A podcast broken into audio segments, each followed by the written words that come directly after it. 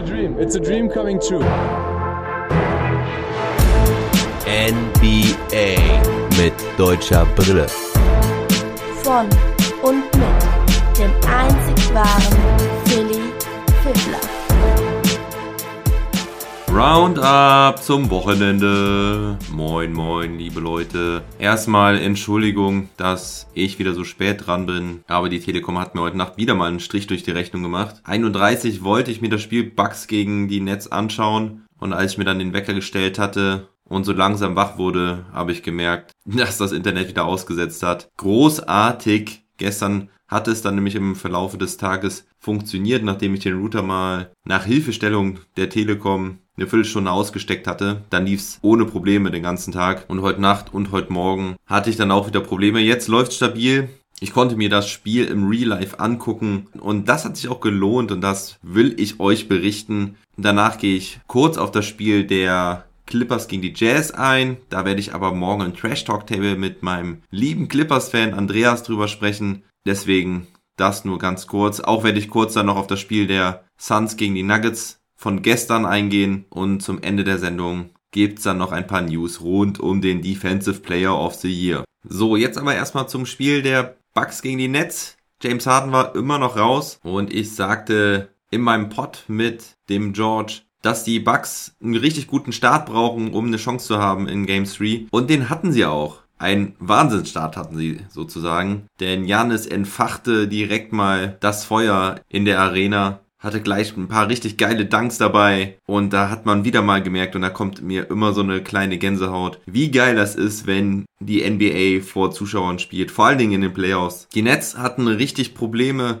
Kevin Durant kam gar nicht ins Spiel. Das lag vor allem auch an PJ Tuckers Defense. Aber sie haben auch so offene Dinger verworfen. Griffin einen offenen Dreier. Kyrie hatte keinen echten Touch. Auch Brown blowt den Putback-Dunk. Und mit dem guten Start haben die Bucks sich in einen richtig guten Groove reingespielt. Die Nets kommen gar nicht zum Punkten. Haben, glaube ich, nach vier oder fünf Minuten immer noch zwei Punkte nur. Und auf Seiten der Bucks ist es neben Janis auch Chris Middleton, der richtig gut ins Spiel kommt und direkt mal abliefert. Gerade so schafft es Durant noch, die Punktanzahl der Nets zweistellig zu gestalten im ersten Viertel. Elf Punkte nur. Das ist richtig mies für diese offensiv geniale Truppe. Und die Bucks, die sammeln 30 Punkte und die sind alle von Chris Middleton und Giannis Antetokounmpo. Middleton trifft seine wichtigen Jumper aus der Mitteldistanz und von der Dreierlinie. Die Defense steht und so steht es dann halt 30 zu 11 nach diesem ersten Viertel. Da kann man echt wieder sagen, der Heimvorteil in der NBA ist zurück was man ja in der Bubble gar nicht sagen konnte. Also ich bin immer noch total geflecht, so macht es echt Riesenspaß. Und nach diesem Feuer kühlten die Bugs dann aber so ein bisschen ab im zweiten Viertel. Ein bisschen ist gut. Eigentlich kann man sagen, das zweite Viertel war genau umgekehrt. Jetzt kam Kyrie auch gut ins Spiel, aber vor allem Bruce Brown war irgendwie jetzt der Gamechanger. Er verwandelte einige Floater, hatte 10 Punkte in diesem Viertel. Durant immer noch mit Problemen, zeitweise bei 2 aus 11. Doch die Bucks trafen halt auch gar nichts mehr. Jannis jetzt auch mit Problemen. Middleton war auch nicht mehr so heiß und vom Rest des Teams kam halt ganz, ganz wenig. Bobby Portis mit zwei guten Aktionen von der Bank, aber das war's dann eigentlich auch schon. Nur 15 Punkte in diesem zweiten Viertel. Die Nets machen 31 und so gehen die Bucks nur mit einer 45 zu 42 Führung in die Halbzeit. Im dritten Viertel hat sich dann alles so ein bisschen gemittelt. Es ist immer noch kein Offensivspektakel in diesem Spiel. Aber die Mannschaften sind jetzt auf Augenhöhe. Durant und Giannis sind wieder am Start und die Führung der Bucks ist, wenn überhaupt, nur noch minimal. Im vierten Viertel gehen die Nets dann auch in Führung bis zum Spielstand 76 zu 76. Dann gibt es nämlich ein Miss nach dem anderen. Über drei Minuten keine Punkte auf beiden Seiten. Beide Mannschaften scheinen jetzt auch so richtig Probleme mental zu haben. Hatten sie wahrscheinlich schon das ganze Spiel über. Joe Harris zum Beispiel trifft überhaupt nichts an diesem Abend traf bis dato nur ein Dreier und dann traf Middleton endlich mal wieder aus der Mitteldistanz und entfachte damit so einen kleinen Shootout zwischen ihm und Kevin Durant. Der antwortete nämlich direkt mit einem Pull-up aus der Midrange.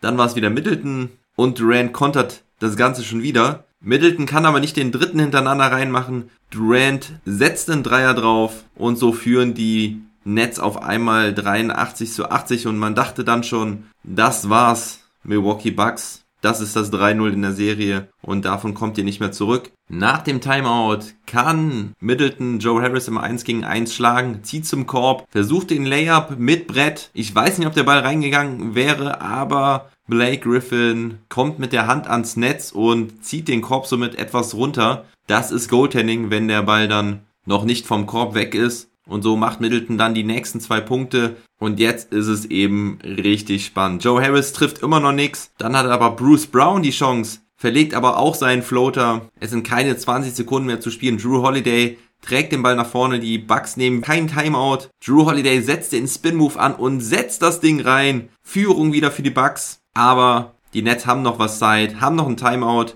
was sie dann auch direkt nehmen. Kriegen den Ball allerdings nicht richtig an den Mann. Broken Play. Bruce Brown zieht wieder zum Korb, verlegt das Ding nach guter Defense von Brook Lopez. Die Bucks holen den Rebound, werden dann zweimal schnell gefoult, sodass der Ball an die Freiwurflinie geht. Chris Middleton ist der glückliche, sehr guter Freiwerfer und er macht die beiden Dinger rein. Aber dennoch, es sind immer noch 2,1 Sekunden zu spielen. Durant bekommt nochmal die Möglichkeit mit dem Dreier das Ding auszugleichen, aber das Ding geht an den Ring und somit gewinnen die Bucks Spiel 3 zu Hause. Geile Sache, finde ich, für den neutralen Beobachter, dass da jetzt nochmal ein bisschen Spannung reinkommt. Ich würde mir auch wünschen, dass die Bucks jetzt Spiel 4 gewinnen. Ich meine, gut, ich bin sowieso für die Bucks, sympathisiere mit Janis und seiner Truppe. Mag auch die Nets nicht unbedingt. Was heißt nicht unbedingt? Ich mag sie eigentlich gar nicht. Ich stehe halt nicht so auf diese Superteams. Da bin ich ein bisschen oldschool. Aber ich denke auch für den neutralen Beobachter ist es einfach schöner, wenn wir hier eine ausgeglichene Serie sehen. Man darf bei aller Freude natürlich nicht vergessen, dass James Harden halt immer noch fehlt und ich nicht wissen will, wie die Nets die Bugs zerlegen könnten, wenn Harden auch noch am Start ist. Wir wissen noch nicht, wann er wieder zurückkommt, aber Steve Nash sagte, er macht gute Fortschritte. Ich könnte mir vorstellen, dass sie ihn jetzt bei Spiel 4 wieder bringen, aber ich glaube, dass man ihn noch ein weiteres Spiel aussetzen lassen wird und auf den Homecourt Advantage setzt, beziehungsweise auch darauf setzt, dass Durant und Irving nicht nochmal so eine Offenheit haben werden wie heute Nacht und auch vielleicht ohne Harden Spiel 4 aus Milwaukee klauen können. Für manche war es ein grauenhaftes Spiel, weil offensiv halt auf beiden Seiten fast gar nichts zusammenlief. Ich muss allerdings sagen, mir gefallen solche Spiele. Ich habe da richtig Bock drauf. Ich finde es eher cool, wenn nur ganz, ganz wenige Dinger reingehen und jeder Korb halt was Besonderes ist. Also auch da bin ich ein bisschen oldschool. 86 zu 83 der Spielstand, das ist ein Ergebnis aus den 90ern eigentlich. Hat man heutzutage noch ganz, ganz selten. Und mir gefällt das eben einfach, wenn beide Teams in einem Slump sind, der Druck immer größer wird zu treffen und man dann sieht, welche Spieler das dann schaffen. Chris Middleton hat es geschafft, er mit einem sehr starken Spiel, auch wenn er zeitweise wie eigentlich jeder Probleme hatte. Er heute nach der Topscorer der Partie mit 35 Punkten, 15 Rebounds und einem Assist, traf 12 aus 25, spielte fast 44 Minuten, die Rotation sowieso auf beiden Seiten sehr, sehr schmal. Die Bucks setzten neun Spieler ein, allerdings Thanasis Antetokounmpo mit nur 25 Sekunden Einsatzzeit. Und vor allem war Middleton halt auch derjenige, der am Ende die Bucks wieder in Führung brachte und dann übernahm. Das ist auch immer das, was ich immer so sehe, dass halt das Problem bei Janis ist, in diesen letzten Minuten im Playoff Basketball, dass er halt Probleme hat, sich seinen eigenen Wurf zu generieren. Also Wurf in dem Sinne sollte er sowieso nicht so viele nehmen. Er kann wunderbar und hocheffizient am Ring abschließen, aber das ist halt sehr schwer in solchen entscheidenden Momenten. Da brauchst du so jemanden wie Chris Middleton, der sich ganz alleine einen Wurf kreieren kann, aus dem Dribbling, ein Turnaround, Fadeaway, Jumper oder sowas in der Art. Das ist ja auch immer der große Vorteil von Dirk Nowitzki gewesen, der halt im Post seine unwiderstehlichen Turnaround Jumper setzen konnte. Und die Nets haben eigentlich drei solcher Spieler mit Kevin Durant, Kyrie Irving und James Harden bei denen es heute aber einfach nicht wirklich laufen sollte. Kevin Durant am Ende doch noch mit halbwegs passabler Quote traf 11 aus 28,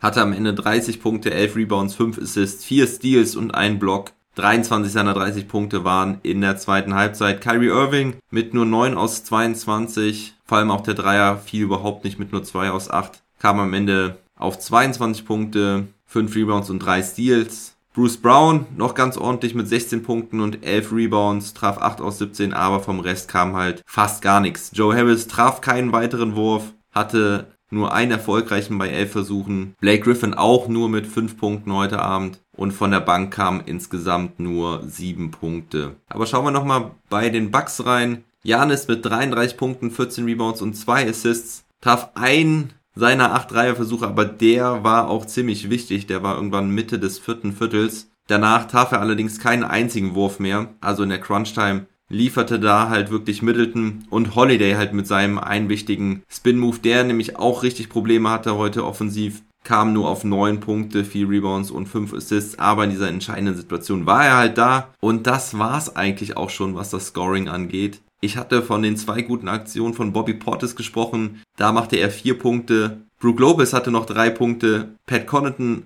zwei Punkte von der Bank und sonst null Punkte. Brent Forbes und PJ Tucker trafen gar nichts. Und somit haben Middleton und Antetokounmpo 79% aller Punkte der Bucks gemacht. Das ist Playoff-Rekord, das gab es noch nie. Entschuldigt, das ist nicht nur Playoff-Rekord, das ist auch NBA-Rekord. Also das ist schon Wahnsinn. Bei Brook Lopez muss man allerdings noch sagen, dass er 11 Rebounds und 6 Blocks hatte. Gerade die 6 Blocks natürlich ein überragender Wert und auch ein ganz, ganz wichtiger Wert in diesem Spiel. Und PJ Tuckers Defense kann man halt nicht in Zahlen ausdrücken. Er mit dem besten Plus-Minus-Rating von plus 10 in seinen knapp 33 Minuten. Ja, die Wurfquoten könnt ihr euch sicherlich denken bei dem Spielstand unterirdisch. Die Nets mit 36,2%, die Bucks mit 37,8%, die Dreierquoten noch schlimmer, 25% bei den Nets, 19,4% bei den Bucks. Auch in absoluten Zahlen ist das ganz, ganz schlecht. Also die Nets nur mit 8 Dreiern bei 32 Versuchen und die Bucks mit 6 aus 31. Freiwürfe wieder ein Problem bei den Bucks. Vor allem Janis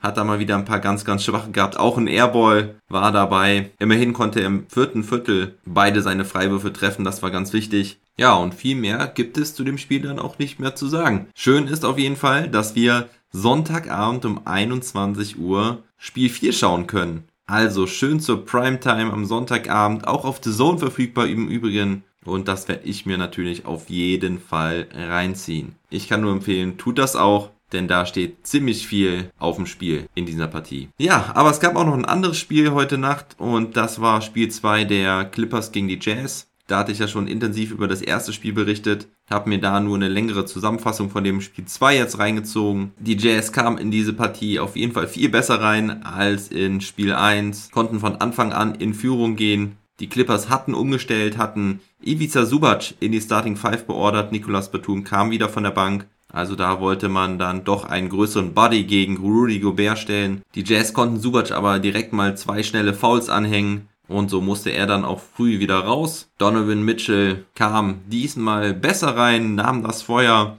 aus der zweiten Halbzeit direkt mit in diese Partie und haute direkt mal 6 von 9 rein. 14 Punkte im ersten Viertel. Auch Jordan Clarkson zündete direkt von der Bank mit 3 aus 4. Doch auch die Bank der Clippers zündete direkt. Knar traf direkt mal seinen ersten Dreier. 12 Punkte von der Bank, allein im ersten Viertel bei den Clippers und im zweiten Viertel, deswegen hatten die Clippers auch nur einen Punkt Rückstand zur Viertelpause. Im zweiten Viertel war es dann ein ausgeglichenes Spiel, die Jazz immer leicht in Front, konnten sich aber erst ganz kurz vor der Halbzeit ein dickeres Punktepolster aufbauen. Donovan Mitchell beendete die Halbzeit mit einem Stepback 3. Er zur Halbzeit schon mit 27 Punkten bei sehr starken Quoten. Auch Jordan Clarkson blieb weiter heiß, hatte auch schon 15 Punkte zur Halbzeit. Und bei den Clippers hatte Paul George wieder so ein bisschen Probleme mit seinem Wurf. Kawhi Leonard hielt die Clippers aber im Spiel mit seinen bislang 14 Punkten. Und auch DeMarcus Cousins hatte wieder gute Contribution von der Bank. 6 Punkte und 4 Rebounds. Dennoch die Jazz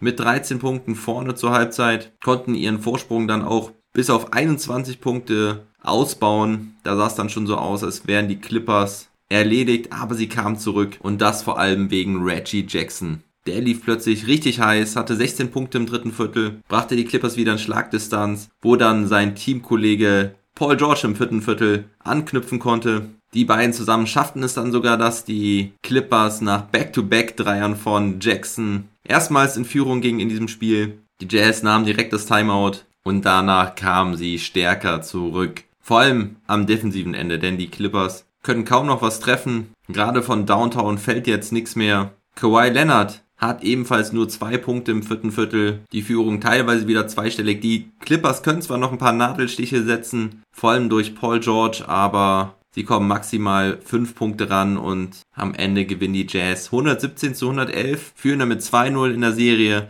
Wieder liegen die Clippers 2 zu 0 hinten, können jetzt aber nach Hause fahren im Gegensatz zu der ersten Serie Dabei muss man sich natürlich auch die Frage stellen, ob das jetzt ein Vorteil ist für die Clippers vor ihrer Home Crowd und hatte das vielleicht nicht nur mit den Mavs zu tun, dass sie zu Hause verloren haben. Spiel 3 gibt es am Samstag, also in der Nacht von Samstag auf Sonntag um 2.30 Uhr. Wäre natürlich schön, wenn wir da auch ein bisschen Spannung in der Serie hätten, aber ich fände es auch nicht schlimm, wenn die Clippers gesweept werden. Außerdem muss man an der Stelle ja auch nochmal an den Fluch der Clippers erinnern, die es ja noch nie geschafft haben, die Semifinals zu überstehen. Und es wird auch dieses Jahr nicht passieren. Da gehe ich gerne mit euch eine Wette ein. Ist natürlich auch einfach zu sagen bei einer 2-0-Führung der Jazz. Aber gut, vielleicht will ja trotzdem einer mit mir wetten. Hm, Andreas, du vielleicht? Gut, dann kommen wir nochmal kurz zum Spiel der Nuggets gegen die Suns von gestern. Das war auch gar nicht so schlimm, dass dazu der Pot ausgefallen war, denn es war wirklich ein sehr einseitiges Spiel, ein Blowout. Der Spielstand am Ende 123 zu 98. Allerdings zogen die Suns im dritten Viertel wirklich davon und im vierten Viertel war die Führung sogar zeitweise 31 Punkte. Jay Crowder hat sich ein bisschen mit Aaron Gordon angelegt, da gab es ein bisschen Beef. Chris Paul ist mal wieder der Point Guard mit 17 Punkten, 15 Assists und 0 Turnovern.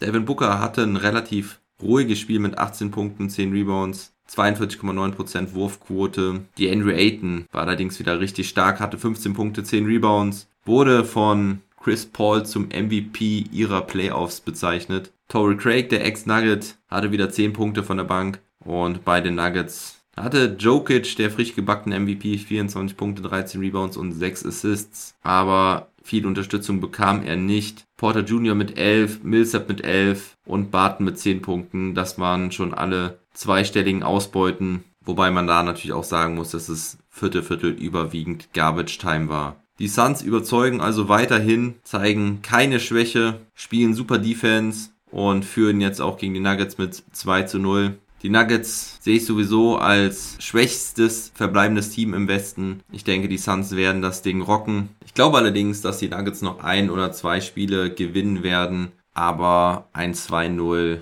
und den Heimvorteil der Suns werden sie nicht bewältigen können. Ja, das zu den Spielen, die wir hatten. Jetzt gibt es noch ein bisschen News und zwar fangen wir da an mit dem Defensive Player of the Year. Den hat Rudy Gobert bekommen, schon zum dritten Mal. Auch er wurde wie Jokic von seinen Teammates überrascht. Die Wahl war auch eine klare Angelegenheit. Von 100 Votes hat Rudy Gobert 84 bekommen. 15 hat Ben Simmons bekommen. Eine Stimme hat Bam Adebayo bekommen. Ben Simmons der klare Zweite mit 67 Second Place Votes. Draymond Green an Platz 3 mit 13 Second Place Votes und den meisten Third Place Votes. In Punkten ausgedrückt Gobert mit 464, Ben Simmons mit 287, Draymond Green mit 76, dann kommt Adebayo mit 31, Antetokounmpo mit 12 und Capella mit 10. Joel Embiid mit nur 7 Punkten, hat insgesamt nur 3 Stimmen bekommen. Das hat mich ein bisschen gewundert. Ich habe gedacht, der würde ja weiter oben stehen. Aber ich denke, die Wahl geht so in Ordnung. Ja, und dann gibt's noch eine News, die allerdings auch nicht so weltbewegend ist. Denn da geht's um die nächste Saison und die wird am 19. Oktober anfangen.